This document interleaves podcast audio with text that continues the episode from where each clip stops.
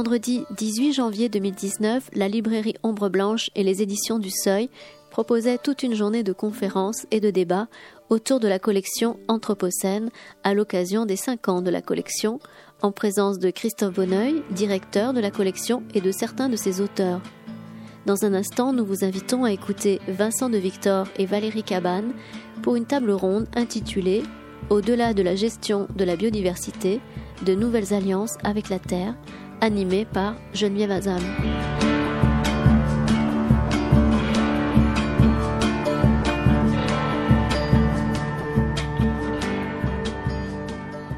Bien, donc nous allons commencer la première table ronde de l'après-midi qui sera suivie par une seconde, puis après une discussion, une conférence discussion avec euh, Pablo Servigne. Donc nous devons absolument tenir au maximum les horaires pour permettre à tout le monde de pouvoir, euh, s'exprimer. Donc dans cette table ronde, nous avons réuni, sont réunis euh, deux, auteurs de, de la collection Anthropocène alors, Valérie Cabanès, je la présente rapidement. Euh, Valérie est une juriste en droit international.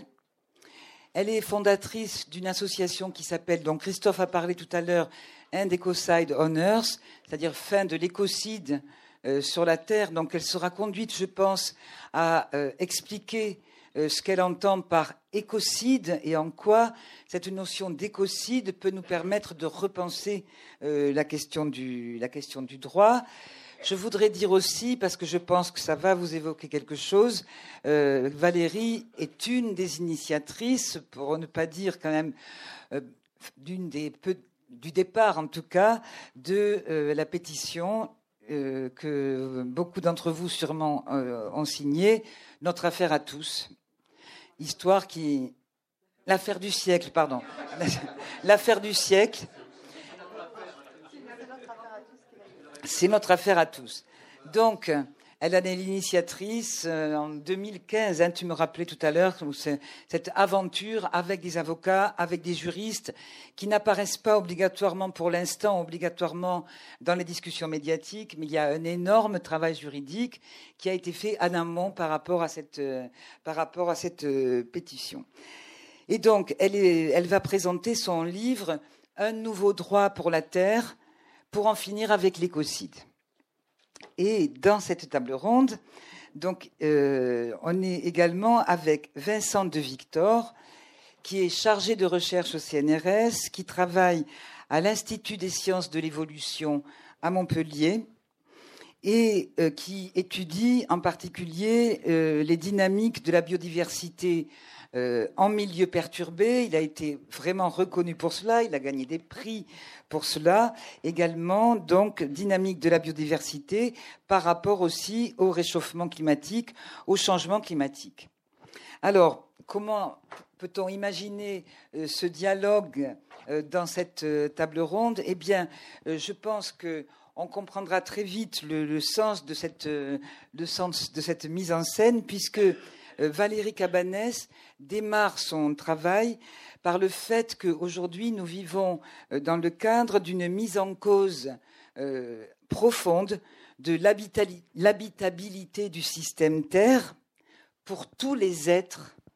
Hein, ça, c'est la caractéristique euh, pour tous les êtres, les êtres humains, mais aussi les autres qu'humains, certains parlant de non-humains, euh, j'ai bien regardé, Valérie Cabanès, aussi bien que Vincent, euh, parle de autres qu'humains pour éviter peut-être une vision un peu trop encore anthropocentrique à parler des non-humains. Hein, il y a donc y a des humains et des autres euh, et des autres qu'humains. Et Valérie Cabanès montre comment cette mise en cause de l'habitabilité est aussi une mise en cause du support de tous les droits humains que nous avons conquis que nous avons construit, hein, mise en cause donc du support de tous les droits, puisqu'il s'agit d'une mise en cause de la pérennité de la vie, de la vie même, à partir de laquelle on peut penser euh, les, droits humains. Et elle avance la notion d'écocide. Et précisément, Vincent de Victor, lui, part de ce qu'on appelle la crise de la biodiversité. Crise de la biodiversité, c'est-à-dire crise de toutes ces, ces populations vivantes Bon, il y a les humains, nous faisons partie, bien sûr, de la biodiversité, et il y a toutes les autres euh, espèces, toutes les autres espèces vivantes. Et euh, Vincent va expliquer sa trajectoire, la trajectoire qui l'a conduit à son livre, euh, et ce qu'ils ont en commun aussi bien donc Valérie que Victor, c'est que Valérie qui va poser la question d'un droit pour la terre, nous en rediscuterons, ou bien d'un droit de la terre, ce n'est pas tout à fait euh, peut-être la même chose, droit pour la terre, droit de la terre ou droit de l'environnement. Valérie prend, prend, le soin de bien dire, après avoir fait vraiment une généalogie euh, du droit international, elle, elle prend bien le soin de dire qu'il ne s'agit pas que d'une question institutionnelle. C'est beaucoup plus vaste qu'une question institutionnelle, c'est une question civilisationnelle et l'approche de la biodiversité aussi, par euh, l'approche de la biodiversité par le scientifique euh, qu'est Vincent est extrêmement intéressante puisque tu ne t'en tiens pas, même si cette partie de l'ouvrage pour des non spécialistes comme beaucoup d'entre nous sommes est absolument passionnante parce que c'est une revue euh, de l'état de l'art aujourd'hui dans le domaine des recherches sur la biodiversité mais en même temps, tu as une approche qui est à la fois éthique. Tu poses la question de la biodiversité d'un point de vue éthique et d'un point de vue politique. Donc les deux euh, vont s'enchaîner. Je vais donner d'abord la parole à... Euh, oui, pardon, je voulais dire aussi que les deux partagent, bien entendu, une approche non utilitariste de la nature et de la terre, une approche non anthropocentrique, non utilitariste. Donc il y a un fond commun et on verra dans le débat qu'il peut y avoir des différences d'approche, mais il y a un fond euh, essentiel qui est absolument commun. Donc Vincent, voilà pour un petit quart d'heure, disons, pour exposer ta, comment dire, ton enquête, ton travail merci beaucoup euh, Geneviève. Euh, bonjour à tous euh, et à toutes. Je voudrais remercier chaleureusement la, librairie Ombre, Ombre, Blanche. pour moi, c'est vraiment une occasion de recherche. Enfin, je, prends ça très à cœur, ce type d'invitation. ça crée un espace-temps de réflexion. À mon avis, il est, il est, très urgent de perdre du temps pour penser, plus qu'une publicité pour des ouvrages ou pour une collection. Euh, donc, euh, c'est des événements qui, sont importants euh, pour mon activité de recherche. Je, prends ça de façon très, très positivement. Et puis aussi pour vous dire que la, manière dont j'ai été embarqué dans cette collection Anthropocène a été aussi très conviviale et sympathique grâce à Christophe qui a imprimé une forme de ligne éditoriale qui a su allier à la fois une, liberté totale, ce qui est plutôt rare, et en même temps une forme de guide ou d'intuition qui était de traiter la question de l'Anthropocène dès le départ dans sa complexité, c'est-à-dire, comme il l'a rappelé euh, très justement tout à l'heure, à la fois dans sa composante matérielle, biologique, physique, voilà, sans imaginer que tout n'est une construction euh, mentale.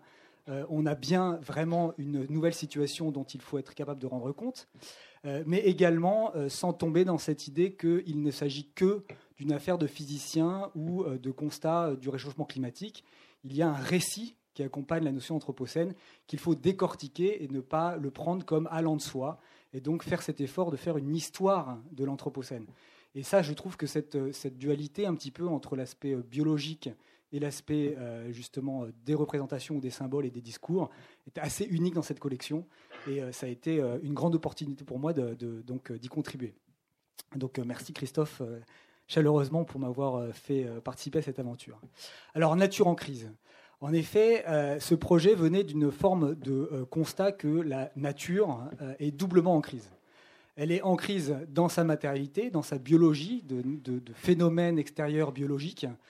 donc Christophe a rappelé un certain nombre de chiffres dont certains amusent par leur, leur absurdité. 75% hein. de la biomasse est représentée par une seule, une seule espèce chez, les, chez les terrestres, c'est le poulet. Donc quand on a dit ça, je trouve qu'on a, fait une grand, un grand pas dans la, l'absurde. Euh, et puis, euh, on peut aussi voir chez le discours des scientifiques qui essaient de travailler sur la crise de la, biologie, enfin de la, biodiversité, une succession de qualificatifs qui sont de plus en plus grandioses. Alors, au départ, on a parlé de déclin, on a parlé de crise, et maintenant, on parle d'effondrement, d'annihilation et de collapse. Donc, on, on est dans une escalade pour essayer de décrire quelque chose d'assez finalement inédit, qui n'est pas simplement l'extinction des espèces, je reviendrai sur cette notion-là, mais aussi la disparition des individus, l'effondrement des populations des espèces, c'est-à-dire le nombre d'individus que vous pouvez compter si vous sortez dans la campagne ou dans les villes. Il y a une forme d'effondrement de la biomasse euh, de cette diversité biologique. Euh, j'aime aussi prendre cette image dans, cette crise de la nature, euh, de, la crise de la manifestation de la nature. À savoir, par exemple, des, chercheurs ont suivi les sons qu'on peut suivre dans le paysage en, traçant comme ça des enregistrements sonores de la diversité des sons que vous pouvez répertorier. Eh bien, il y a une disparition des sons émis pas seulement par les oiseaux, mais aussi par euh, les insectes, les chauves-souris, ou toute une gamme de fréquences audibles ou inaudibles à l'humain qui sont en train de disparaître. Euh, de même que si on, regarde la pollution lumineuse, si vous faites une cartographie euh, de la pollution lumineuse, eh bien, on s'aperçoit qu'on a de plus en plus de mal à trouver des zones non éclairées artificiellement par l'humain.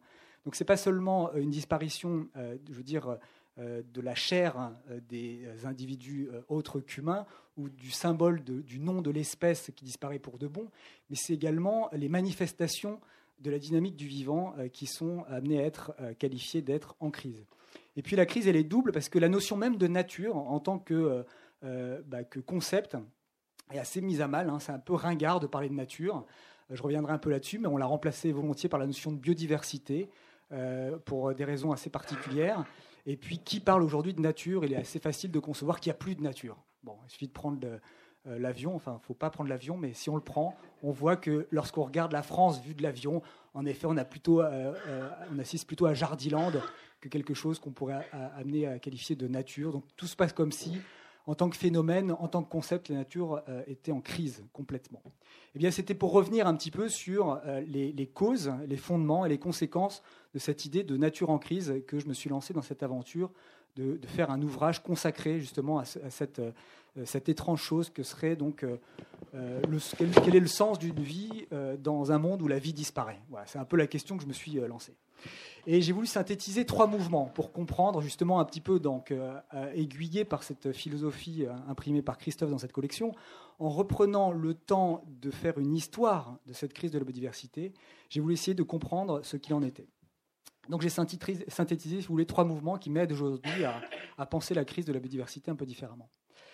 ces trois mouvements, c'est le premier consiste à essayer de voir ce qui s'est passé dans les années 70 et 80 euh, qui sont souvent euh, appelés la décennie environnementaliste. Il y a comme un mouvement particulier qui se joue, alors dont on peut faire euh, finalement une genèse qui remonterait à la fin de la Seconde Guerre mondiale, où on a tout d'un coup le déploiement d'un arsenal technique absolument inédit qui permet maintenant d'avoir un impact sur la nature sans commune mesure avec ce qu'on a pu connaître avant. mais ça se cristallise vraiment autour de l'émergence de la notion de biodiversité dans les années 80. On a une succession d'auteurs euh, fameux comme Aldo Léopold en 49, puis Rachel Carson en 62. Euh, on a Raymond Dasman en 68 qui crée la notion de diversité biologique comme un concept clé pour les sciences euh, écologiques du moment. et puis David Herfeld, par exemple, qui va écrire ce, livre un peu clé qui s'appelle L'arrogance de l'humanisme et qui attribue à une forme de l'arrogance de la société technique la crise de la biodiversité qui, à l'époque, se euh, perçoit comme une intuition, mais se calcule mal. Il y a comme un manifeste euh, qui se joue, qui n'est pas tellement une prise de, conscience euh, scientifique, mais plutôt un agenda éthique, politique, porté par un certain nombre d'intellectuels, qui est de faire une forme de tour de force pour essayer de mettre en évidence la gravité de la situation. Même si les mesures dont on dispose à l'époque sont assez faibles. On approche la question en mesurant le nombre total d'espèces qu'il y a sur Terre et en essayant d'estimer au plus proche un taux d'extinction. Aujourd'hui, on sait que ça n'a pas beaucoup de sens, tout simplement parce que, euh, justement, comme ce que je vous ai dit au, début, ce qu'on ce appelle la crise de la biodiversité dépasse largement la notion de la disparition d'une espèce. Il n'y a pas eu beaucoup d'extinction d'espèces en France euh, ces dernières centaines d'années. Par contre, la biodiversité, en tant que nombre d'individus, en tant qu'état des écosystèmes a drastiquement changé. Donc il n'y a pas à attendre la disparition des espèces pour parler de euh, crise de la biodiversité. Mais à l'époque, on n'a pas d'autre vraiment euh, moyen que d'essayer d'approcher le nombre total d'espèces sur Terre et euh, le taux d'extinction de ces espèces. donc c'est vraiment un manifeste qui a été ce premier mouvement de mise en évidence de la notion de diversité biologique puis de biodiversité comme un nouveau concept clé euh, en sciences, en sciences écologiques, mais qui devait cacher un agenda éthique et politique. Il s'agissait pour ces auteurs euh, de transformer la manière dont on perçoit la nature et notre impact sur la nature. Edward Wilson, qui a propulsé un petit peu la notion de biodiversité, euh, travaille en, sociobiologie sur les fourmis dans les, dans les forêts tropicales. Il a cette idée qu'on perd probablement des espèces avant même de connaître leur nom. Et donc il porte cette notion de biodiversité pour essayer de mettre en évidence que se joue peut-être une crise de la biodiversité, donc de, cette extinction des espèces, avant même qu'on ait pu avoir la chance de les découvrir. Donc ça a fait son chemin, notamment avec une amélioration extrêmement forte de la fiabilité des, mesures qu'on a pu réaliser euh, pour tracer ce devenir de la diversité biologique, euh, de la diversité du vivant, du tissu des interactions euh, de ce vivant depuis. Mais j'insiste sur le fait que la notion de biodiversité n'est pas euh, une notion simple, seulement euh, un concept scientifique, comme la notion d'atome par exemple, mais elle est euh, porteuse d'un agenda caché, éthique, politique, subversif, de vouloir pointer du doigt quelque chose qui se joue à ce moment-là, qui est ressenti par ces scientifiques comme absolument catastrophique. Alors le deuxième mouvement qu'il fallait que j'attaque euh, dans cet ouvrage, c'était tout le déploiement de l'écologie scientifique et de la biologie de la conservation, donc des disciplines qui se sont euh, dédiées à la protection de la nature. Il y a eu quand même depuis 30 ans accumulation d'un savoir, de techniques, de concepts euh, qui ont été dédiés précisément à la protection de la nature et à la compréhension des mécanismes et des dynamiques du vivant je dirais qu'il y a trois chantiers fondamentaux qui ont, été, euh, qui, ont été abordés par cette écologie scientifique et cette biologie de la conservation, qui sont, à mon avis, euh, fondamentales pour repenser la notion d'anthropocène aujourd'hui. Euh, le, premier chantier, ça a été de constater qu'il y a un espace-temps écologique. On, aborde les systèmes écologiques avec l'espace-temps humain, systématiquement, exogène, on pourrait dire.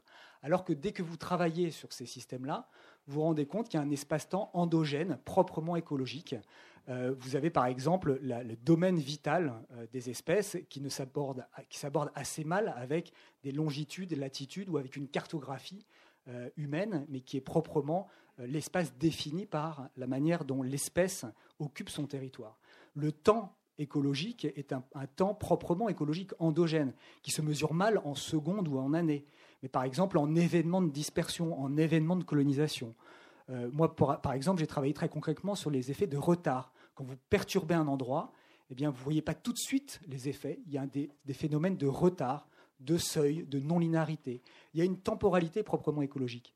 Et l'écologie scientifique a montré qu'il euh, y avait une collision fondamentale entre l'espace-temps humain de nos projets d'aménagement, de notre façon dont on, plaque sur euh, notre habitat euh, un espace et un temps finalement assez, assez inerte, et un espace-temps proprement écologique. Il y a un deuxième chantier absolument fondamental, ça a été de considérer pour les écologues qu'il y a des limites. Alors ça, on a du mal un petit peu avec ça, mais il y a des limites et il y a des limitations euh, dans ce qu'il est possible d'observer, de réaliser, dès que vous avez affaire à de l'organique qui est organisé, donc limité. Et dès que vous parlez à un écologue de quelque chose qui a une vocation à être illimité, il aura nécessairement un petit sourire en coin en disant bah, euh, il y a quelque chose qui théoriquement n'est pas satisfaisant. Il y a des limites dans la nature, ne serait-ce que spatiales, temporelle, d'interaction. On a du mal à comprendre les systèmes biologiques si on n'admet pas l'existence de limites. Euh, il y a aussi euh, quelque chose de tout à fait fondamental comme chantier euh, investi par l'écologie scientifique, qui est la notion de complexité, qui ne veut pas dire compliqué, mais ça veut dire que vous avez des processus qui émergent dès que vous avez des choses en relation ou en interaction quand vous mettez deux espèces ensemble, eh ben, il y a quelque chose de plus que 1 plus 1 qui se passe, parce que cette interaction va engendrer ce que les écologues appellent très sérieusement les surprises écologiques. Quelque chose qui n'est pas anticipable ou prédictible facilement euh, par des équations mathématiques, mais qui est de l'ordre de l'émergence euh, de deux processus en interaction. On est dans une science complexe. Donc vous voyez que euh, cette notion de espace-temps endogène proprement écologique, la notion de limite et la notion d'émergence et de complexité, eh bien, nous offre un programme intéressant intellectuellement, un grand défi pour penser euh, la nature et cette biodiversité autrement que comme une, somme de choses juxtaposées et qui euh, seraient visibles comme des entités atomiques dans l'espace et dans le temps, mais comme proprement vivantes. Et donc, euh, il y a eu cette écologie scientifique qui s'est déployée. Mais, troisième mouvement que j'ai voulu aborder dans cet ouvrage, paradoxal, il y a comme un triomphe d'une approche contraire à cette, je veux dire, à cette leçon écologique, qui est une approche précisément qui cherche à maîtriser, contrôler, et qui supporte mal euh, tout simplement cette idée qu'il y a un espace-temps qui nous échappe, qu'il y a des limites qui existent, et puis qu'il y a une complexité qu'on aurait du mal à prédire. donc coexiste dans cette écologie scientifique une écologie technoscientifique, managériale, euh, qui a euh, plutôt consisté à essayer de nous, nous, nous rendre la question sous l'angle de qu'est-ce qu'il est possible de contrôler, de maîtriser alors, on en a un petit peu abordé la question avec les problèmes de géo-ingénierie, mais dans la, biodiversité, il y a eu aussi la même euh, proposition un peu hystérique de vouloir euh, tout aborder sous l'angle technique et sous l'angle de l'utile. Euh, avec cette idée qu'on est dans une écologie de la promesse. alors moi j'ai appris à dresser l'oreille dès qu'on me promet quelque chose. Justement parce que la pensée écologique a plutôt tendance à, amener de l'humilité, vous voyez, à, pointer du doigt euh, ce qu'il est difficile d'anticiper, la notion de limite, de, ce qui est contraint et de ce qui est conflictuel. Et pourtant, on a vu triompher une forme euh, d'écologie technoscientifique qui promet beaucoup de choses et euh, qui semble finalement tourner le dos à ce tournant ou à ce virage que ces, ces, auteurs des années 70-80 avaient déjà bien mis en évidence. Donc voilà un petit peu le panorama qui a été le, qui a structuré un petit peu mon intuition, ma volonté d'imprimer ça euh, dans un ouvrage consacré à la notion de biodiversité, en abordant un peu ces trois questions. Alors, en rendant hommage à ce qu'on sait déjà, moi je tiens beaucoup à cette idée qu'on a déjà dit beaucoup de choses, et en plus de cette pensée écologique, il y a eu le déploiement de l'éthique environnementale, euh, de euh, l'écologie politique, de l'économie écologique. Il y a eu plein de mouvements qui il est intéressant de replacer historiquement pour éviter d'imaginer que euh, c'est nouveau. Je, pense que la, question de la nouveauté n'est pas un concept absolument euh, euh, essentiel, dans la mesure où on a déjà un savoir extrêmement fort sur les alertes, les processus écologiques, les limites et les problèmes dans lesquels nous sommes auxquels nous sommes confrontés aujourd'hui. Voilà un petit peu la, les trois mouvements que j'ai abordés dans cet ouvrage. Merci beaucoup Vincent. Donc après, je vais te ressolliciter avec une, ou deux questions pour préciser un ou deux points. Et donc maintenant, Valérie, euh, ben vas-y, présente-nous ton, livre que je vais exposer aussi.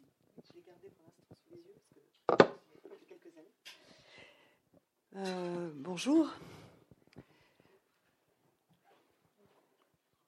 Alors peut-être effectivement pour comprendre la genèse de ce livre, euh, il est important de comprendre euh, ce qui, ce qui s'est tramé euh, tout au début de l'année 2013, où après avoir travaillé pendant plusieurs années avec des populations autochtones, entre 2006 et 2009 au nord du Québec, dans la forêt boréale, avec les Inuits, qui était en prise euh, à un projet de barrage, de grand barrage sur la dernière rivière sauvage euh, du Québec, de la forêt boréale, qui s'appelle la Romaine. Euh, j'ai pris conscience à ce moment-là déjà d'une inégalité de fait et, des conséquences que pouvait avoir ce type de projet industriel et la manière dont les populations locales étaient faussement consultés, faussement informés, manipulés, avec des conséquences sociales et environnementales absolument euh, terrifiantes. Puis les années, les années suivantes, j'ai accompagné le, chef euh, euh, Kayapo Raoni, qui lui se bagarrait contre un autre projet de barrage, mais là en pleine Amazonie. Et là, je me suis aussi donc intéressée parce que je, je suis d'abord juriste en droit de l'homme donc euh, avoir les conséquences sur les conditions de vie de ces populations et au final me rendre compte à quel point euh, ce type de projet euh, était de véritables menaces non pas seulement des menaces environnementales, mais vraiment des menaces qui, qui, sont vitales, c'est-à-dire qu'ils ne peuvent plus vivre selon, selon leurs habitudes, à savoir pouvoir pêcher, pouvoir chasser, euh, pouvoir se nourrir finalement du milieu naturel dans lequel ils vivent, du territoire auquel ils appartiennent. Et je me suis alors posé véritablement la question, en tant que juriste, comment se fait-il qu'aujourd'hui, que ce soit les peuples ou que ce soit effectivement la nature, entre guillemets, euh, rien dans le droit ne soit en capacité véritablement de contrôler ces activités industrielles et euh, de pointer la responsabilité des dirigeants, qu'ils soient des dirigeants d'État, des dirigeants d'entreprise, des dirigeants de banques. Ça, ça a été le point de départ. Et j'ai été sollicitée à ce moment-là pour lancer une initiative citoyenne européenne qui est un, un outil de démocratie participative et directe qui a été euh, proposé par le traité de Lisbonne et qui permet à des citoyens européens de faire des propositions euh, de directives européennes directement à la Commission européenne avec un soutien populaire qui se fait par une sorte de vote en ligne. Et on a donc lancé à sept citoyens de sept pays différents en 2013 euh, cette fameuse initiative citoyenne européenne sur le crime d'écocide.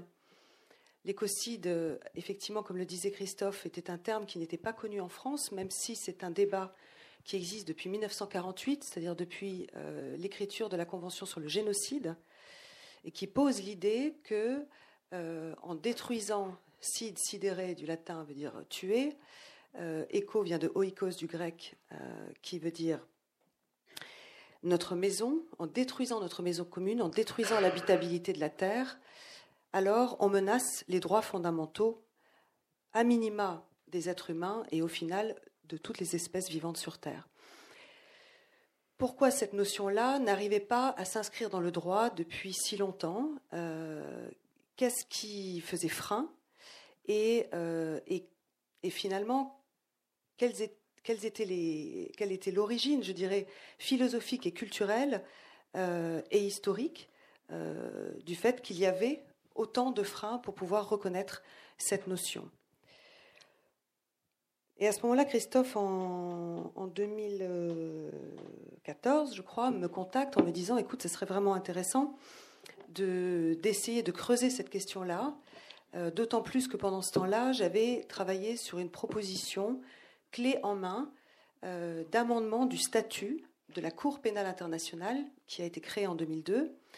Et euh, je proposais avec trois autres juristes donc une définition précise du crime d'écocide, une proposition de définition parce que nous faisions partie d'une lignée de juristes et des, définitions, il y en avait eu plusieurs euh, durant les années 80-90, euh, et puis même bien avant, au moment de l'usage de l'agent orange par l'armée américaine euh, sur le Vietnam, où cette notion d'écocide était apparue au sommet de la Terre en 72, en disant finalement, est-ce que l'usage de l'agent orange n'a pas été un écocide et est-ce qu'on ne devrait pas légiférer pour reconnaître que cela est criminel pour les générations présentes, mais pour les générations futures, puisque des enfants naissent encore aujourd'hui au Vietnam, au Laos et au Cambodge avec des malformations en lien avec la contamination de l'environnement de leurs parents et de leurs grands-parents.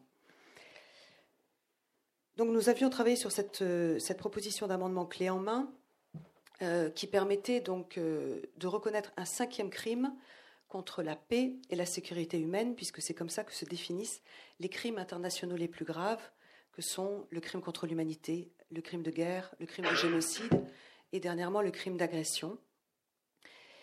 Et de voir s'il n'était pas euh, effectivement envisageable de reconnaître la responsabilité pénale de personnes physiques, ce qui n'existe pas à l'heure actuelle dans le droit national, européen ou international, si ce n'est dans une dizaine de pays dans le monde, dont bien évidemment le Vietnam. Mais euh, pour arriver à convaincre à l'époque, parce qu'aujourd'hui c'est un terme qui est utilisé, le mot écocide, par plein de journalistes, euh, par des intellectuels, il est un peu utilisé aussi par, à tort et à travers. Hein. on va parler d'écocide quand on abat quatre arbres. Euh, là, moi, je vous parle d'un crime et d'un crime international. Il y a une graduation, bien évidemment, à considérer dans la manière dont on porte atteinte gravement, durablement à l'environnement.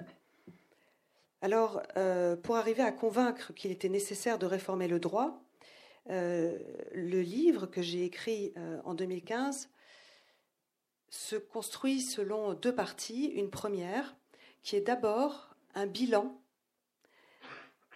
des impacts de l'activité industrielle et donc finalement de la main euh, de l'homme, les, stigmates de l'Anthropocène, euh, en allant chercher donc finalement les liens, euh, d'une part les types d'industrie, donc que ce soit effectivement pétrole, gaz, charbon, mais aussi la plasturgie, le piège nucléaire, l'extraction minière, les grands barrages, l'industrie agroalimentaire,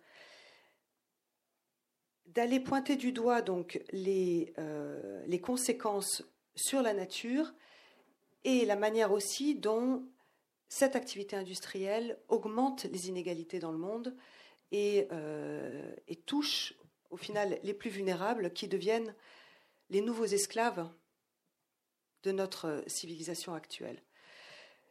Alors c'est une, c'est une partie du livre qui est assez, euh, forcément assez déprimante. Je me suis même arrêtée pendant un mois d'écrire à un moment donné, parce qu'à force d'aller chercher, en tant que juriste, je ne suis pas scientifique, donc il fallait que j'aille chercher l'information et que je la comprenne et que je la vulgarise euh, à travers les, publications de Science, de Nature, etc. Et c'est vrai qu'à un moment donné, je me suis dit, mais en fait, on est complètement foutu, quoi pas possible. Je veux dire, ce qu'on a.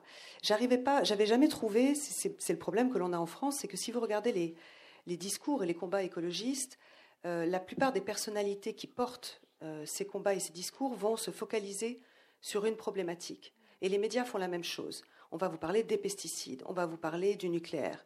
Euh, on va, donc on va vous solliciter sur des pétitions qui vont toucher à différents aspects de l'écosystème terrestre ce qui crée dans notre esprit un, morcellement de la nature et qui est tout à fait symptomatique finalement de la manière dont les Occidentaux se perçoivent au sein de la nature et, euh, la manière dont ils la décrivent. Et cet état des lieux m'a permis après d'aller justement chercher les écueils du droit, et en particulier le premier qui m'est apparu, c'était ce morcellement. C'est-à-dire que nous avons inscrit dans le droit, qui n'est qu'un reflet de notre niveau de conscience à un moment donné, nous avons inscrit dans le droit occidental, droit qui s'est imposé au monde entier, d'une part, une vision anthropocentrée du monde, c'est-à-dire où nous parlons d'environnement, et d'ailleurs nous parlons de droit de l'environnement, c'est-à-dire que nous parlons de quelque chose qui nous entoure, qui nous environne, mais qui induit l'idée que nous n'en faisons pas partie, ce qui veut dire très concrètement que nous avons oublié que nous sommes des éléments de la nature, et je ne parle pas, moi, d'humain et de non-d'humain, je parle d'éléments de la nature. Nous en sommes un parmi les autres. Et si nous pesons lourd, tel que Christophe l'expliquait, ou Vincent, en termes euh, de biomasse, nous pesons quasiment rien en termes de carbone. Si je ne me trompe pas, je crois que c'est 0,016 tonnes de carbone. Nous sommes dans le buisson du vivant une minuscule espèce. Le végétal étant principalement ce qui occupe euh, la planète et la vie euh, animale étant principalement dans les océans. Ça aussi, nous l'oublions. Donc nous avons perdu ce que les populations traditionnelles, les peuples millénaires avaient en étant au contact de leur milieu de vie et en étant dépendants de ce milieu de vie au quotidien pour survivre, nous avons perdu une vision écosystémique du monde et en la perdant, nous avons construit un droit qui morcelle la nature, qui va se préoccuper des forêts Natura 2000, qui va se préoccuper de l'orchidée sauvage, mais qui ne pose pas dans le droit nos liens d'interdépendance avec les autres espèces et systèmes vivants. Ça, c'est un premier constat qui était important à faire et, qui, euh, et que peut-être j'ai pu faire parce que je n'étais pas issue euh, d'une formation de droit de l'environnement et donc pas formatée. Ensuite, je me suis dit, euh, OK, au-delà de cela, euh, sont, qu'est-ce qui fait qu'aujourd'hui, en particulier les multinationales, qui sont donc les acteurs de, la destruction, je dirais, de la nature, mais aussi qui ont le plus d'impact sur, sur les droits des peuples, qu'est-ce qui fait qu'aujourd'hui les multinationales échappent à la justice? Et donc je réfléchis effectivement dans le livre au fait que le droit international, qui s'est construit pour maintenir la paix et qui s'est véritablement structuré après la Seconde Guerre mondiale, euh, est un droit qui s'est d'abord et avant tout préoccupé des liens entre les États. Et l'apogée des multinationales date plutôt des années 70. Et elles ont réussi de cette manière à échapper, euh, à ne pas devenir de vrais sujets de droit internationaux, dans le sens où elles ne sont pas soumises aux obligations des États en termes de respect des droits humains et du respect du droit de l'environnement. Et à ce moment-là, j'ai commencé effectivement à travailler en parallèle avec les associations qui militent depuis euh, maintenant quatre ans, qui négocient au sein de l'ONU avec un certain nombre d'États un traité contraignant visant les multinationales, de manière justement à intégrer les multinationales dans le droit international public. Mais ce n'est pas suffisant. Ce n'est pas suffisant de considérer que l'on doit euh, aujourd'hui simplement imposer aux multinationales le respect des droits humains et de l'environnement si nous ne sommes pas en capacité de reconnaître quand les décideurs de ces multinationales, de la même manière que les dirigeants de nos États, prennent des décisions qui ont un impact sur la sûreté de la planète, un impact sur l'habitabilité de la Terre, un impact sur tous les êtres humains, toutes les autres espèces vivantes et sur les écosystèmes de la Terre. Ça, c'est quelque chose qui manque. Et il a fallu à ce moment-là réfléchir et travailler sur comment le construire, comment euh, le justifier. Et c'est vraiment cette notion d'écocide et de crime d'écocide qui permet de le, de le poser en droit pénal international. Et c'est aussi une stratégie. C'est une stratégie parce que la CPI, la Cour pénale internationale, n'a pas dans son Assemblée générale, au sein de ces pays signataires, de grandes puissances comme les États-Unis, qui font en général capoter les négociations au sein de l'ONU et qui n'ont pas leur mot à dire au sein de la Cour pénale internationale. Mais derrière tout cela, derrière cette idée qu'il faut reconnaître le crime d'écocide, derrière cette idée qu'il faut imposer aux multinationales de respecter les droits humains et de la nature, derrière aussi, euh, et on, on, y reviendra, l'idée que pour arriver à instruire un crime d'écocide, il va falloir utiliser des outils scientifiques qui doivent devenir des normes. Et là, je rejoins ce que Vincent disait tout à l'heure. Ce que nous avons proposé, c'est effectivement de normer les limites planétaires, c'est-à-dire ces fameuses limites euh, qui ont été proposées par exemple par le Stockholm Resilience Center dès 2009, revues en 2015, des limites qui permettent de chiffrer des seuils au-delà desquels nous rentrons dans un état planétaire qui devient non sûr, qui devient dangereux, en particulier pour l'humanité. Alors ce sont des seuils chiffrés par rapport au climat. Donc Christophe disait que nous étions à 410, en fait nous sommes même à 411 particules par million de CO2 dans l'atmosphère et nous savons qu'il faut rester en deçà de 350. C'est aussi en lien avec la biodiversité, l'érosion de la biodiversité, c'est-à-dire combien d'espèces par million nous pouvons accepter de perdre sur Terre sachant qu'aujourd'hui, nous sommes à un taux d'extinction 100 fois supérieur à ce qu'il était avant 1900. Il s'agit de la limite en lien avec euh, la modification d'usage des sols, c'est-à-dire qu'est-ce qu'on peut se permettre de faire en termes de déforestation, sachant qu'il y a des boucles de rétroaction entre la déforestation et le climat. Une autre limite en, en lien avec l'usage de l'azote et du phosphore, euh, savoir combien effectivement on peut se permettre de mettre dans des sols, des sols que nous avons tués à coups de biocides, à coups de pesticides, et que nous sommes obligés d'enrichir pour qu'ils restent entre guillemets vivants. Biocide veut dire tuer la vie, au cas où. Hein. Je le dis en passant. Et puis des limites donc sur les rejets écotoxiques, euh, sur la pollution, euh, sur l'usage de l'eau douce, sur le niveau d'acidification de l'océan, qui est la deuxième pompe à carbone du monde et que l'on oublie aussi, qui est la pompe bleue. Hein. nous avons une pompe verte, qui sont la ceinture de forêt euh, sur l'équateur. Et nous avons une pompe bleue qui est l'océan et qui capture le carbone en excès dans l'atmosphère et qui s'acidifie à cause de cela. Toutes ces limites pourraient devenir des normes et encadrer l'activité industrielle et imposer effectivement à l'activité humaine de respecter l'écosystème Terre. Voilà. Alors, je, crois que dans nos débats, nous allons aborder ce qui est pour moi le fondement de tout cela, que j'aborde un petit peu dans ce livre-là, que j'aborde un peu plus dans un autre livre qui s'appelle Homo Natura en harmonie avec le vivant, et que je vais développer dans un troisième livre parce que euh, parce qu'il y a une y a une révolution euh, euh, juridique actuellement dans le monde qui est en cours et qui démontre une révolution effectivement, ce que tu disais tout à l'heure, Geneviève, une révolution, je dirais, philosophique, civilisationnelle, de la manière dont on se voit dans, dans le monde en tant qu'humain, comment retrouver notre juste place et à ce moment-là, comment peut-être donner la parole aux autres qu'humains. Voilà, je vous remercie. Merci Valérie.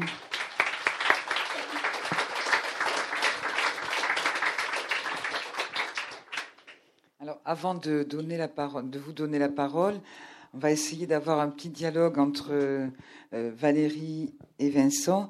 Je voudrais noter quand même, euh, parce que là, bon, c'est un peu improvisé, de voir à quel point, dès lors qu'on entre dans l'Anthropocène ou dans certains récits de l'Anthropocène, se font comme ça des croisements, on le voit là, entre le droit et tout le travail des scientifiques. Hein, les deux devant absolument s'épauler, on ne peut plus imaginer cette fragmentation que nous avons eue, aussi bien euh, dans les espèces, dans la considération de la vie, que dans les, différentes sciences tout à l'heure, Christophe parlait des sciences humaines et sociales qui se sont construites hors absolument de, toutes les sciences de la Terre, toutes les sciences physiques. Alors, donc ça, c'est la richesse aussi d'une approche à partir de l'Anthropocène. Alors, j'ai deux questions. Euh, puisque j'ai bien lu vos livres, j'aimerais que nous revenions sur ce que tu vas développer par la suite, dans ce que tu as développé et qui qui est ou n'est pas dans le livre de Vincent, et j'aimerais bien avoir ton avis, c'est la question d'un droit de la terre, puisqu'aujourd'hui, c'est aussi ça qui est discuté euh, dans le cadre des Nations Unies suite à certaines propositions qui ont été faites.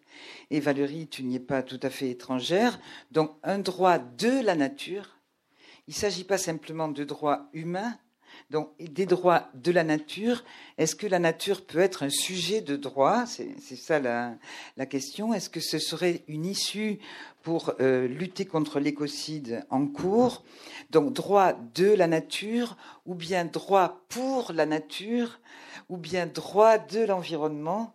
Alors, euh, Vincent, dans, la partie de ton livre qui est plus consacrée à ce que tu appelles une approche euh, soit éthique ou soit une approche liée à l'écologie politique euh, de, la biodiversité et donc de la vie, tu abordes la question du droit environnemental, mais tu ne, tu ne vas pas sur le terrain du droit de la terre ou du droit pour, pour ou du droit de la nature ou du droit pour la nature.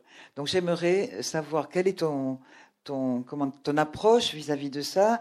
Est-ce que par rapport à la crise de la biodiversité, cette approche par le droit, droit de la nature pour la nature, pourrait être un, un moyen, un outil pour euh, euh, repenser, euh, repenser et lutter contre cette perte de, biodiversité Oui, c'est une, excellente question. Peut-être qu'une façon d'essayer de, l'approcher, c'est de voir que ce qui peut-être est directement reliable entre la notion d'écocide et la notion d'écologie, c'est cette racine oikos euh, qu'effectivement, euh, tu, dis correspondre à la maison, c'est vraiment ça, c'est le domaine.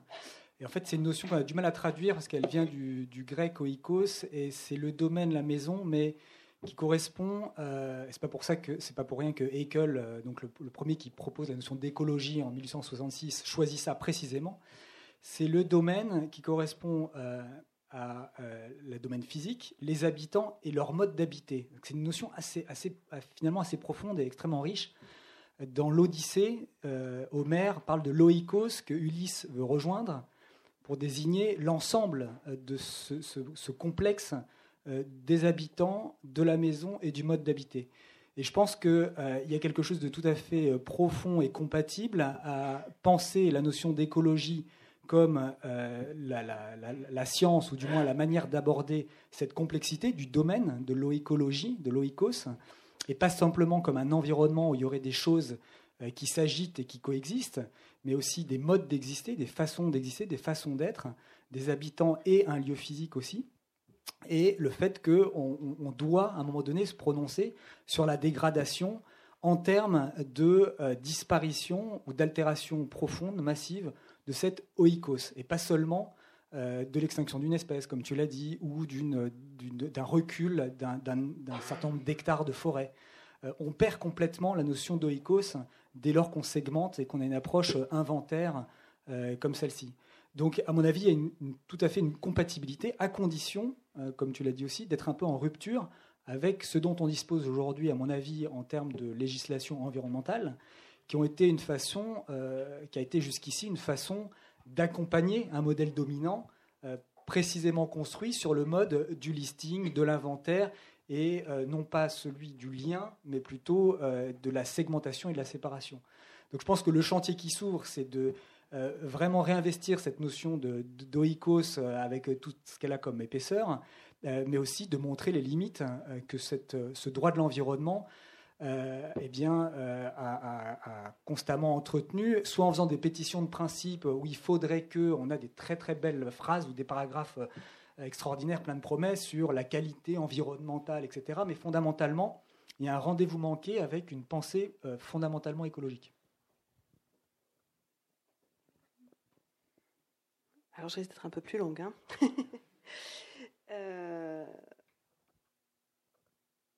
En fait, je vais vous raconter euh, une histoire euh, qui sera mon accroche euh, pour que vous, saisissiez l'intérêt et la portée, effectivement, d'une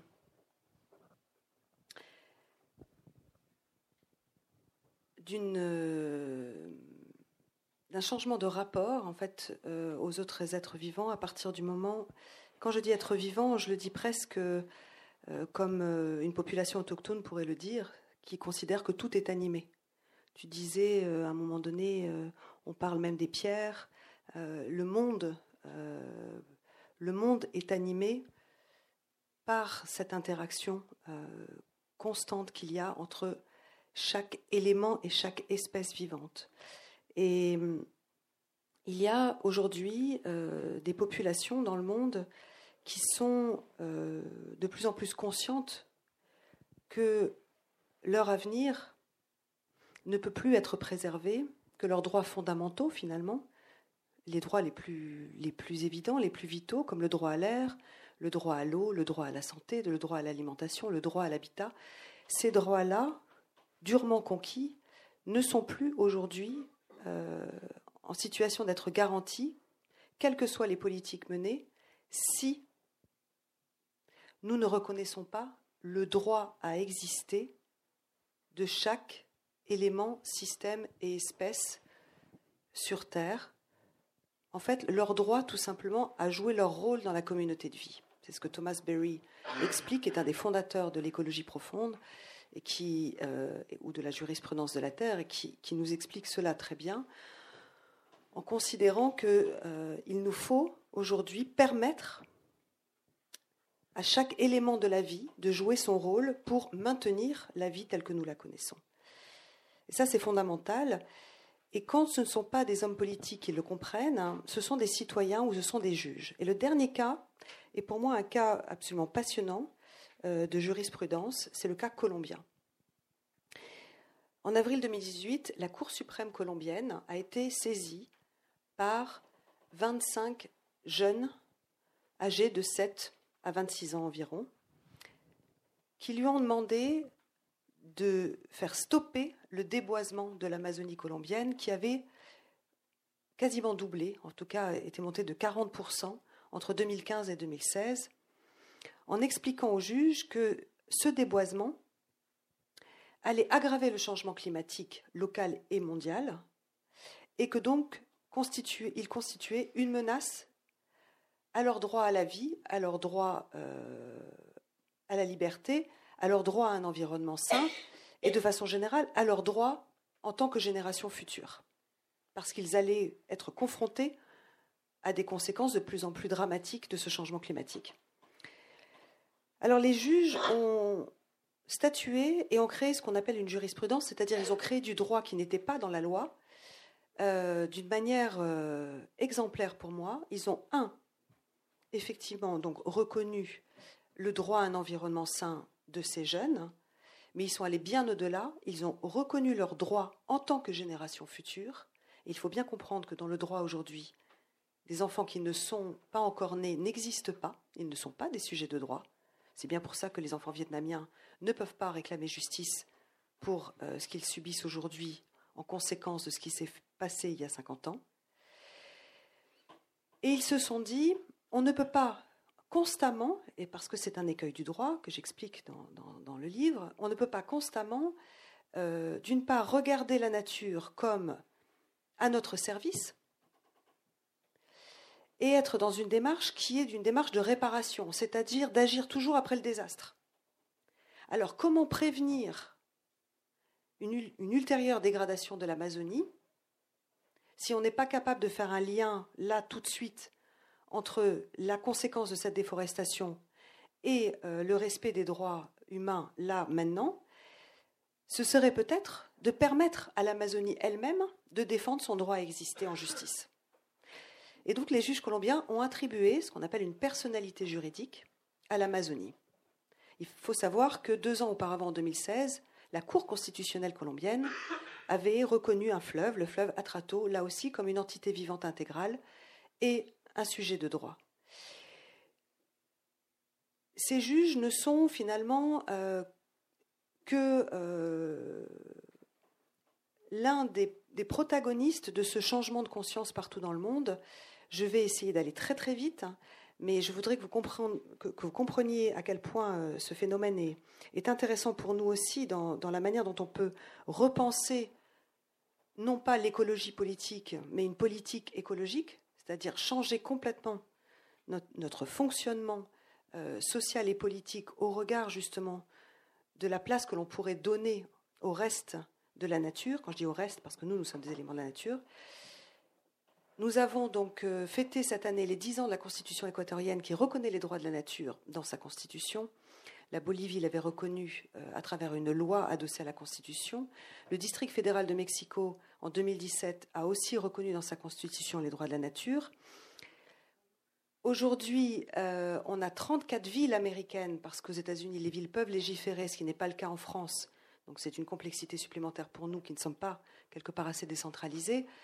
Euh, on légiférait sur les droits de la nature et ont pu faire stopper des projets de fracturation hydraulique, de captage d'eau, euh, de projets industriels relâchant des bouts toxiques à la, limite des villes, etc. Et puis des entités euh, ont été reconnues comme vivantes, des entités naturelles, en Nouvelle-Zélande, à la demande des Maoris, euh, en Australie, à la demande des Wurundjeri, qui est un peuple aborigène d'Australie du Sud, et en Inde, les politiques n'étant pas assez actifs pour lutter contre le changement climatique ou la pollution, par exemple, du Gange, là aussi, ce sont des juges, comme en Colombie, qui ont créé du droit en reconnaissant, je, pense d'abord à l'État d'Uttarakhand, dans le nord de l'Inde, le Gange et son affluent, la Yamuna, euh, comme des entités juridiques qui pourront défendre leur intérêt à exister en justice, des glaciers, le Yamunotri, le Gangotri, puis tous les écosystèmes himalayens, et puis dernièrement, le règne animal, euh, et les Colombiens ont fait la même chose avec les abeilles, euh, reconnaissant aux abeilles le droit d'exister d'être, et d'être défendues en justice. Et c'est très intéressant parce que euh, les juges aujourd'hui comprennent que quand les politiques n'agissent pas suffisamment, ils ont ce pouvoir de créer une jurisprudence et de modifier le droit. Et pour cela, il faut, il faut les saisir. Il faut les saisir et en France, on a effectivement décidé, comme ça s'est passé euh, pour mille autres cas dans le monde, vous n'êtes peut-être pas au courant, mais par exemple en ce qui concerne le, climat, il y a euh, plus de 1000 cas aujourd'hui de recours climatique dans le monde, où les populations saisissent la justice pour rappeler aux États leurs obligations de les protéger et de lutter efficacement contre le changement climatique. La France, à travers l'affaire du siècle, qui effectivement a été initiée par les équipes de juristes de notre affaire à tous dès 2015, donc à la veille de la COP 21. Après d'ailleurs qu'on ait écrit Crime climatique stop, hein, c'est un autre livre dans lequel euh, on aborde ce sujet-là. Si vous le verrez, on parle déjà du, je parle déjà des recours climat à cette époque-là. Euh, on, est vraiment dans cette situation, euh, d'une part, d'ouvrir cette brèche progressivement, de reconnaître les droits de la nature à travers déjà le fait de pouvoir permettre de poser la responsabilité de l'État par rapport à une problématique qui est globale, dont la responsabilité peut paraître diffuse, mais où, en fait, chaque nation a l'obligation d'agir à son niveau pour l'intérêt général. Et parallèlement se mène aussi euh, une stratégie sur le terrain pour commencer à réfléchir, à reconnaître la personnalité juridique de grandes rivières en France, soit parce qu'elles sont menacées, comme la Seine, par des grands projets d'urbanisation. Et donc il y a des associations qui sont en train de travailler avec moi sur cette notion de personnalité juridique, soit pour protéger des rivières sauvages, parce que l'intérêt de la reconnaissance des droits de la nature, c'est véritablement de pouvoir prévenir euh, de dégâts ultérieurs et donc euh, d'avoir une action, euh, je dirais, qui respecte le principe de précaution de la déclaration de Rio, principe qui aujourd'hui en France est menacé par ce fameux principe d'innovation, c'est-à-dire où l'économique prime toujours, au final, sur les droits humains et ceux de la nature. Voilà. Alors j'ai une dernière question avant de faire circuler le micro, peut-être un peu par rapport à ce que tu viens de dire Valérie, peut-être un peu plus euh, adressée à, Vincent qui dans son livre euh, travaille, retravaille sur cette notion de nature dont certains ont, proclamé sans doute trop rapidement euh, qu'elle était morte et ma foi bon débarras puisque ce grand dualisme entre nature et culture était à l'origine de toutes les dégradations que nous pouvons avoir aujourd'hui. Et donc, dans ton livre, tu, affirmes, tu, étudies beaucoup euh, la notion de sauvage, euh, la biodiversité sauvage, euh, et donc et la nécessité de préserver la part sauvage. enfin, en tout cas, c'est ainsi que je l'ai compris, la part sauvage de la nature. donc, le fait de autant légiférer sur les rivières, sur les et, le fait de faire de, ces, éléments de la nature en relation des sujets juridiques, est-ce que justement on ne reproduit pas la parcellisation que nous avons dénoncée tout à l'heure d'une part, et d'autre part, est-ce que ça ne, ça ne, peut pas mettre en cause justement cette nécessaire protection d'une part sauvage du monde, une part sauvage de la nature? C'est-à-dire, est-ce que le fait de légiférer, même si c'est un droit de la nature, n'est pas une forme d'impact, encore d'impact humain, sur cette part sauvage de la nature? Oui, euh, c'est une très bonne question, elle n'est pas facile. Euh, je dirais qu'il y, y, a, disons, euh, une autre question qu'on doit se poser, qu'on peut se poser pour essayer de faire la part euh, de ce, de ce qui est de l'ordre du piège ou de ce qui est de l'ordre du vrai euh, projet un petit peu de transformation des choses, c'est à qui ça profite. Euh, qui bono à, qui C'est pour quoi faire et pour qui bon. Il me semble que dans des agendas comme ça, qui pointent du doigt des transformations fortes dans la reconnaissance d'une personnalité juridique, des, éléments naturels, il y a quelque chose de, fort, de profond, qui est absolument à encourager, parce que l'agenda dont il est question est précisément en perpendicularité avec l'agenda en place euh, qui instrumentalise, euh, domine, segmente, dont on a parlé. Donc c'est ça la question, c'est pourquoi faire et à qui ça profite. donc plus que la, question du global en tant que tel, qui serait à pointer du doigt comme problématique, euh, c'est euh, pour quel agenda et quelle rationalité gouvernementale, pour employer un terme technique, quel mode de gouvernance? Est-ce que c'est toujours, encore une fois, pour maintenir une forme de, domination de la nature et d'emprise euh, telle qu'on l'a construite, blindée, et pour perdurer cet agenda en place? Ou est-ce que c'est pour dessiner disons, un, autre agenda auquel on peut se raccrocher? Il y a déjà eu des mécanismes un petit peu comme ça dans les années 80, justement, où la notion de biodiversité est, venue avec une forme de nouvelles définitions de la notion de propriété intellectuelle, de propriété du vivant, notamment avec tout ce qui concernait les ressources génétiques. Et certains auteurs, donc qu'on a déjà mentionné, comme Arturo Escobar, se sont emparés de cette vision globale et de cette notion de propriété des éléments de la diversité biologique pour dire chiche, nous on revendique que nous avons une biodiversité, euh, qu'il est hors de question euh, de, se faire accaparer par une vision exportée euh, venant de l'Occident. et on a pu voir des résistances se mettre en place locales au nom de cette gouvernance globale pour dire nous dénonçons précisément ce recours à une vision globale d'un vivant qui suffirait de, de s'approprier ou de lister sur euh, des listes d'espèces ou des listes de gènes. Donc à chaque fois qu'il y a une volonté de globalisation ou d'uniformisation, on voit émerger des résistances, et c'est peut-être dans les résistances euh, qu'il y a quelque chose d'intéressant à donner, plus de voix, plus de poids, plus de lisibilité, euh, et que de ce point de vue-là, là encore, il y a un projet de recherche, enfin, dire un projet de recherche, il y a, des, voix à donner à ces résistants locaux qui utilisent la référence globale comme un moyen d'exister, de revendiquer euh, des choses importantes. On, a ça aussi, par exemple, avec quelque chose de plus local, mais sur la notion de euh, compensation écologique sur laquelle je travaille un petit peu, c'est que en la poussant à l'extrême, on peut l'utiliser, l'instrumentaliser pour dire bah, allons-y, montrons-nous, montrons qu'on a vraiment réussi une équivalence, comme on n'y arrive pas parce qu'on sait qu'il n'y a pas d'équivalence écologique entre ce qu'on peut détruire et ce qu'on peut réparer, eh bien ça, devient un repoussoir et un instrument de lutte. Donc il me semble que l'appareillage euh, juridique peut nourrir des luttes intéressantes pour euh, des choses locales, avec ce va-et-vient entre ce qu'il est impossible d'obtenir avec euh, une législation trop uniforme ou trop globalisée et ce qu'il est possible de revendiquer localement. Vincent, il faudrait que tu précises peut-être la notion de compensation, de compensation écologique. Bah, ça fait partie de. Ouais, il me semble que ça. Fait, il me semble que ça fait aussi un petit peu partie de ces gadgets euh, qui ont été pro. Enfin, je veux dire, qui font partie de cette rhétorique de la promesse de euh, tout va bien se passer et on peut réparer nos dégâts. Euh, ce sont des processus de mise en équivalence entre un écosystème, une espèce, une population, une entité écologique détruite, et puis une entité écologique jugée équivalente réparée tout se passe comme si on aurait eu un moyen de euh, compenser nos impacts euh, sur la nature en les réparant ailleurs. Vous voyez Donc ça, ça, entraîne évidemment beaucoup de, recherches euh, dans tous les domaines, économiques, juridiques, écologiques, etc.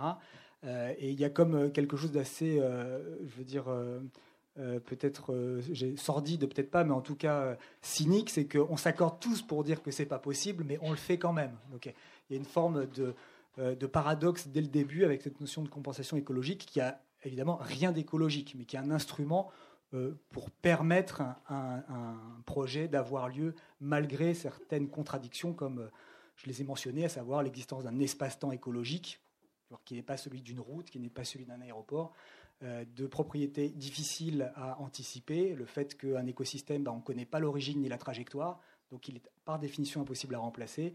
Et puis le fait qu'il y a des limites, c'est-à-dire que si vous euh, détruisez pour de bon euh, une population, c'est des destructions définitives d'espèces, potentiellement de diversité génétique, etc. Donc c'est à l'encontre euh, des chantiers abordés par l'écologie scientifique, et c'est présenté souvent comme une, technologie politique. Alors cette, notion de compensation écologique a pu être utilisée par des gens localement pour lutter précisément en, en montrant que euh, si on va jusqu'au bout, eh bien, euh, eh ben, il faut aller toujours plus loin, toujours plus loin, parce que la convention écologique n'est pas possible. C'est ce qu'ont fait d'ailleurs les naturalistes en lutte à Notre-Dame-des-Landes, hein, puisqu'il y avait eu l'évaluation biodiversité qui avait été faite par Vinci. Et donc là, ce sont 350, je crois, hein, Christophe, euh, naturalistes qui ont travaillé tous les week-ends bénévolement pour relever, faire le relevé de toutes les espèces qui étaient euh, sur la région de, enfin dans le bocage, hein, dans le lieu de Notre-Dame-des-Landes, si bien que aujourd'hui c'est une des, c'est un des, des, parties de, de, notre territoire qui est la mieux connue en termes de biodiversité. Et ils ont rajouté à la biodiversité qui était calculée par Vinci, je ne sais pas combien d'espèces en plus, toi tu as suivi Christophe un petit peu, mais c'est de nombreuses espèces qui avaient été oubliées, végétales et animales, qui avaient été oubliées par Vinci. euh, puisque bien entendu, plus il y a à compenser, plus ça coûte cher. Donc, on a intérêt quand même à minimiser euh, ce qui est à compenser. Et donc là, ça, a donné une expertise, une expertise qui, était une expertise effectivement qui venait de la compensation, de, de la nécessité de compenser. C'est un détournement finalement.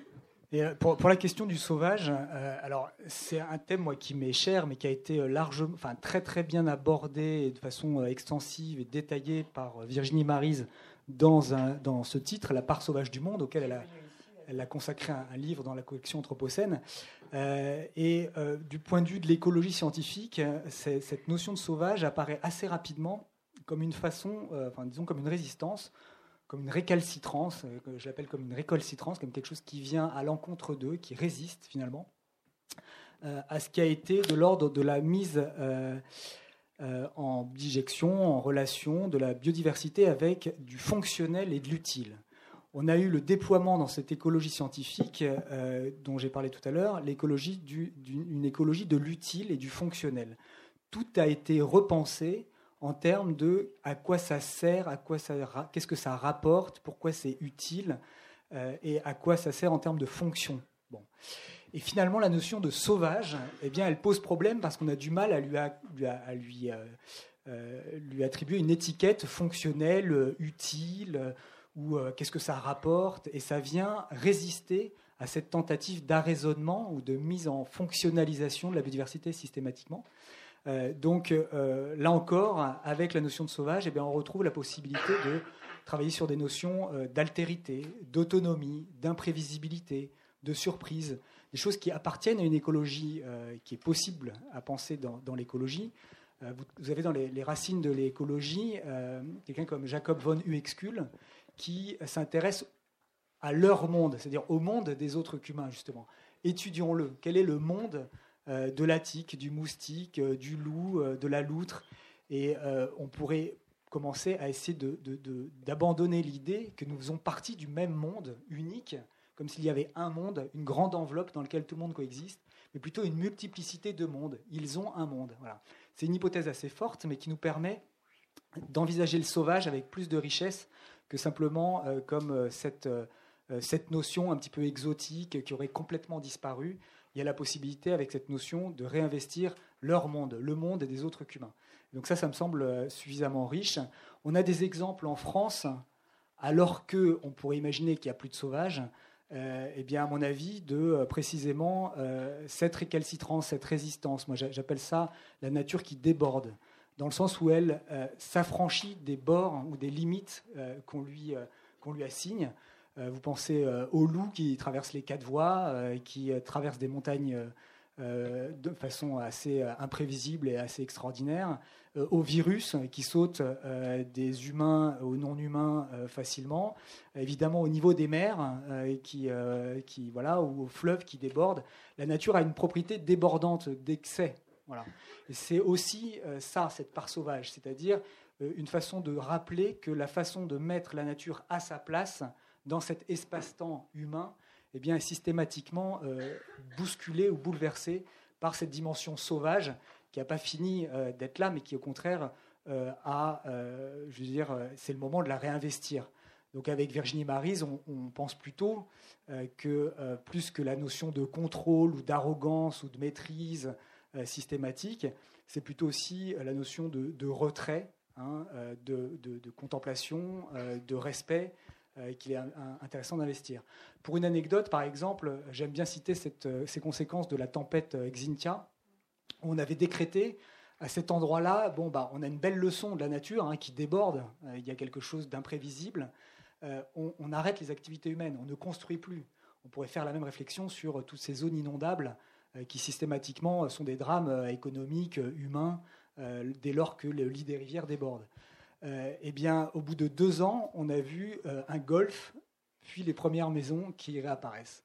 Autrement dit, il y a une incapacité à imaginer cet espace-temps écologique, je reviens souvent à ça, mais à ce sauvage qui a une altérité qui, qui, s'exprime de toute façon.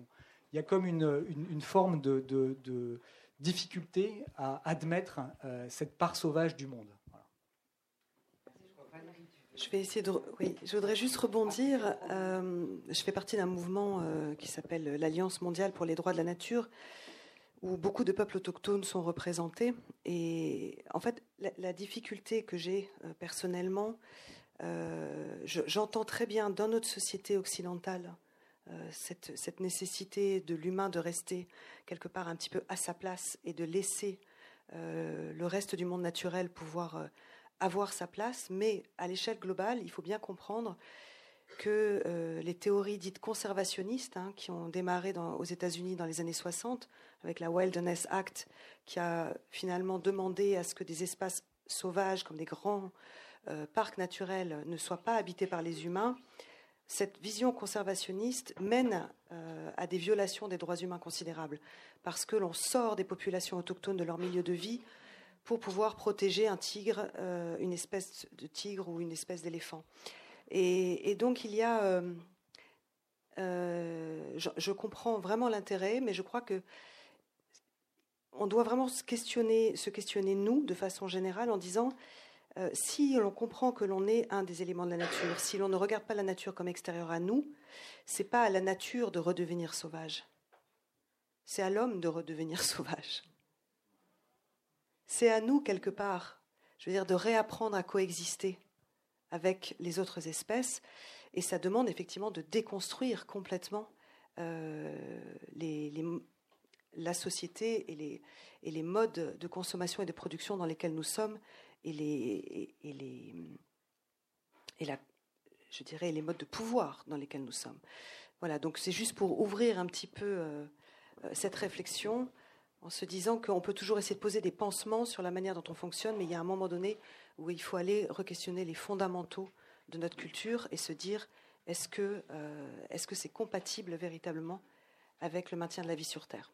Voilà, merci. Merci.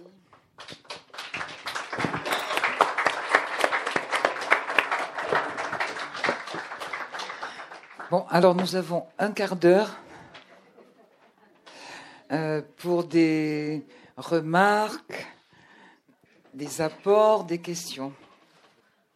Alors, comme nous sommes très nombreux, il faut qu'il va y avoir plusieurs personnes, que ce soit relativement succinct. Justement, je veux rebondir sur votre dernière euh, question, Madame. Euh, il y a des petits paysans en France hein, qui sont euh, très précieux puisqu'ils gardent euh, une vision euh, humaine de l'agriculture, contrairement à la FSNSEA et aux exploiteurs, et ils sont très remontés contre le loup, l'ours, etc., qui viennent foutre en l'air leurs troupeaux. Qu'est-ce que vous en pensez? Comment vous voyez ça? Alors, je vais, je vais citer un ami, Joseph Bussion, qui faisait de la politique et qui est devenu éleveur de brebis dans les Pyrénées. Et et je crois qu'il résume les choses très bien. Il dit en fait, euh, c'est exactement ce que je viens de dire. C'est-à-dire que à partir du moment euh, où on ne permet pas aux espaces naturels d'être suffisamment grands pour accueillir euh, les populations, par exemple, de loups, on se retrouve avec une rivalité entre les loups et, les élevages.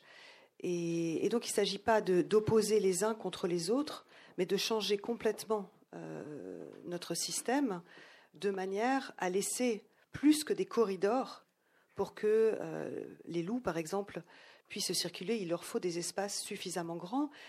Je peux vous parler d'un exemple très concret, c'est le, cratère de Ngorongoro au Kenya, pardon, en Tanzanie, où je suis allée, et où il y a vraiment toutes les espèces animales euh, sauvages possibles dans ce cratère, euh, dont les Big Five, l'éléphant, la girafe, le rhinocéros, le lion, euh, et l'hippopotame et vivent au milieu de ces animaux, les Maasai. Et les Maasai vivent avec leurs chèvres, vivent avec euh, euh, leurs vaches. et au milieu des troupeaux de vaches, vous avez des autruches, vous avez des zèbres, vous avez des girafes. Et c'est absolument extraordinaire à voir parce que justement, il y a assez d'espace pour tout le monde. Et parce qu'en fait, même les animaux domestiqués ont un rôle pour préserver les animaux sauvages. Les vaches vont couper l'herbe qui va permettre euh, à, des, à des animaux qui sont, euh, euh, par exemple, comme les, comme les zèbres, les autruches ou les, ou les antilopes chassées, d'être mieux protégés des prédateurs qui ne peuvent pas se cacher dans les hautes herbes pour les attaquer.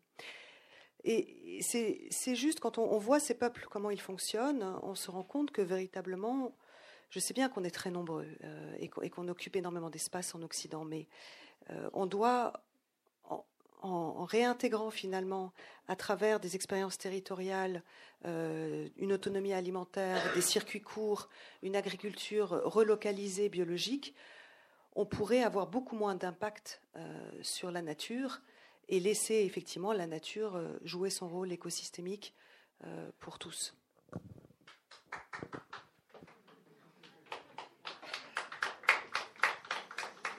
Oui, je peux ajouter quelque chose. C'est du point de vue de l'écologie, euh, le loup est une espèce commune en fait. Euh, c'est-à-dire que c'est, il y avait, le loup était espèce commune jusqu'aux alentours de l'an 1000. Il y en avait en forêt euh, aux alentours de Paris, etc.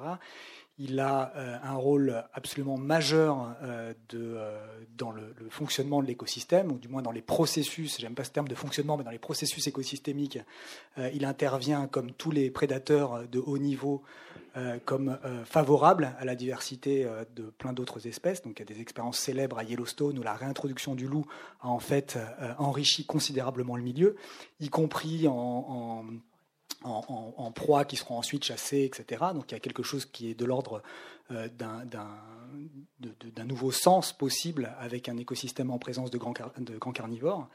Et que souvent, lorsqu'il est question du loup, il est question de notre modèle agricole en réalité. C'est-à-dire que plus que la question écologique, euh, c'est euh, qui reçoit les subventions, quelle est la taille des exploitations, quelle est la manière dont on fait l'agriculture. comment on pense accompagner cette agriculture extensive euh, versus une agriculture intensive, plus que la question euh, de la prédation directe, qui est en fait le résultat de quelques individus. Euh, souvent, dans les études qui montrent le régime alimentaire du loup, il y a beaucoup de sangliers et peu de brebis, mais par contre, il peut y avoir un ou deux individus qui se spécialisent, qui, dès lors que vous les chassez, vont entraîner un éclatement de la meute et entraîner d'autres problèmes sur les autres exploitations. Donc là, vous avez une résistance assez intéressante hein, qui est contre la possibilité de dominer, de maîtriser. Donc euh, sur cette espèce hyper protégée, on a une politique aujourd'hui d'un prélèvement de l'ordre de 10% de la population qui correspond d'un point de vue écologique euh, à une extermination, parce que la population est aux alentours de 200 individus. Donc on est avec cette espèce dans le symbole de l'absurde et de notre approche non écologique et très technologique et technocratique euh, d'un problème comme tu l'as montré, qui nécessiterait de se mettre peut-être dans le monde du loup un peu plus.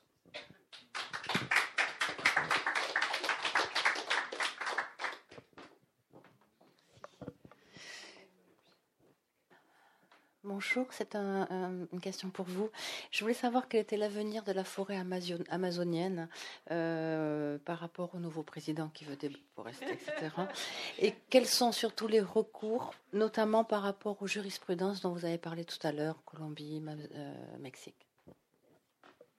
Je vais prendre une ou deux questions encore ensemble, sinon on ne va pas tenir l'horaire.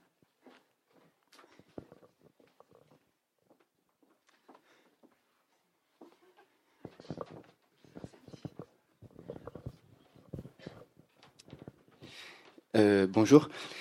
Euh, moi, je voudrais poser la question de, des moyens qui existent euh, en termes juridiques. Vous, compariez tout à l'heure l'ONU et le, enfin, vous parliez de l'ONU et, de, et des, instances juridiques internationales. Et j'aimerais bien savoir dans quelle mesure il existe des moyens pour faire appliquer en fait des décisions juridiques qui sont prises sur un plan international, donc dans une communauté d'États qui ne sont pas forcément euh, régis par une police ou une force, une force euh, exécutive euh, forte.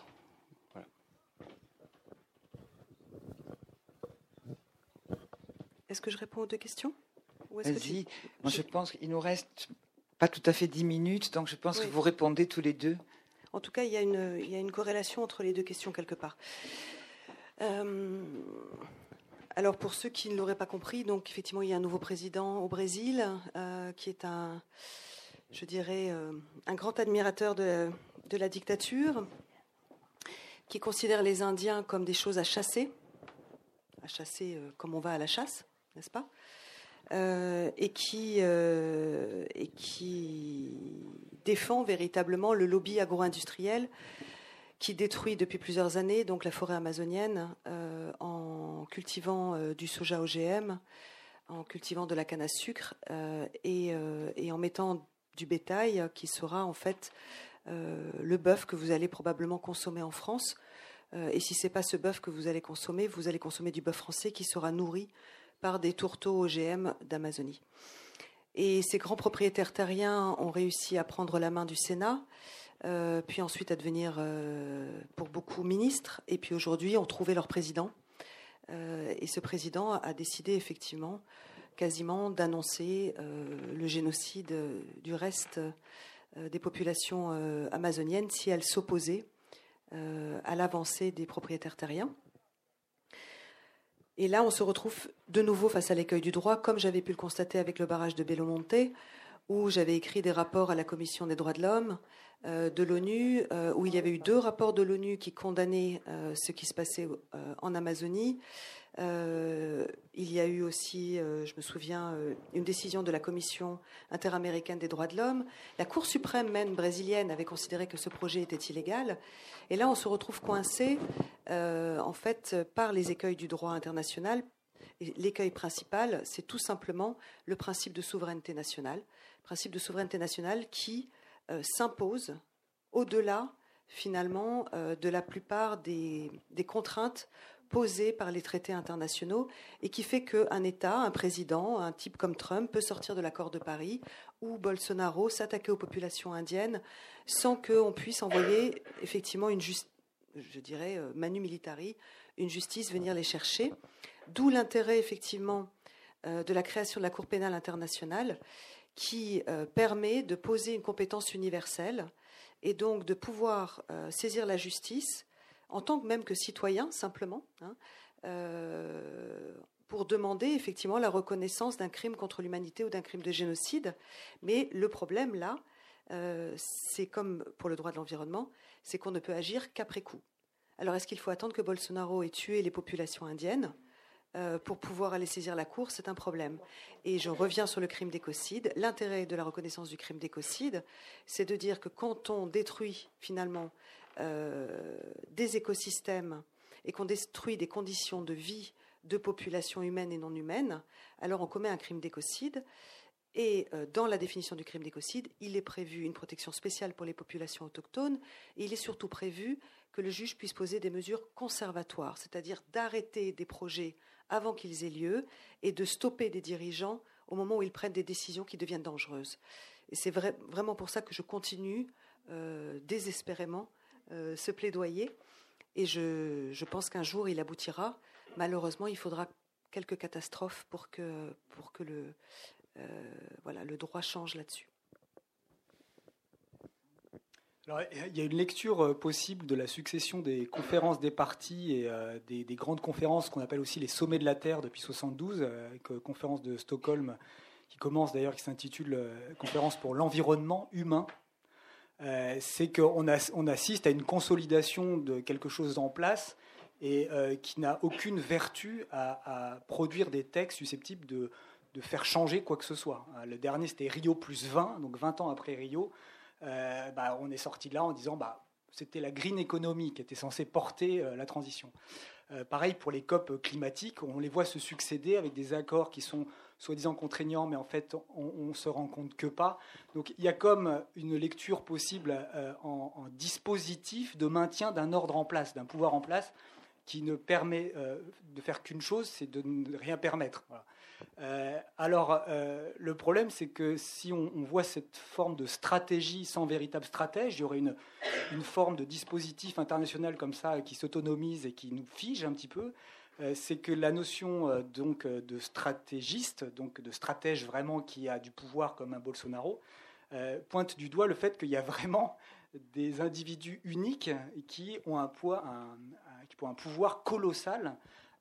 Donc il y en a d'autres. Hein. Trump, il a fait quand même quelque chose d'assez unique dans le domaine politique en venant afficher un climato-scepticisme de façon quasi ostentatoire.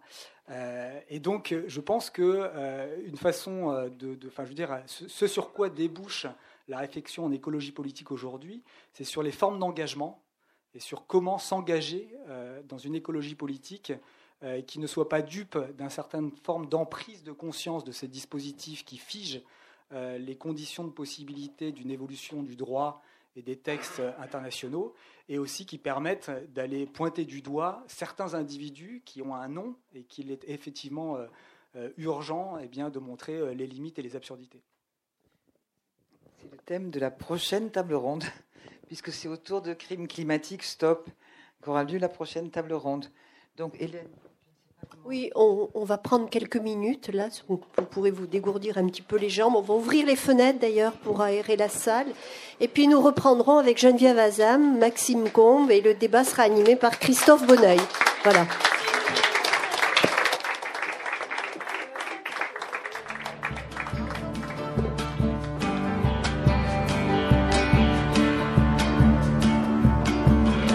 C'était une table ronde enregistrée à la librairie Ombre Blanche, vendredi 18 janvier 2019, avec Vincent de Victor et Valérie Cabane, autour de la thématique Au-delà de la gestion de la biodiversité, de nouvelles alliances avec la Terre, animée par Geneviève Azam, lors de la journée anniversaire consacrée aux 5 ans de la collection Anthropocène des éditions du Seuil.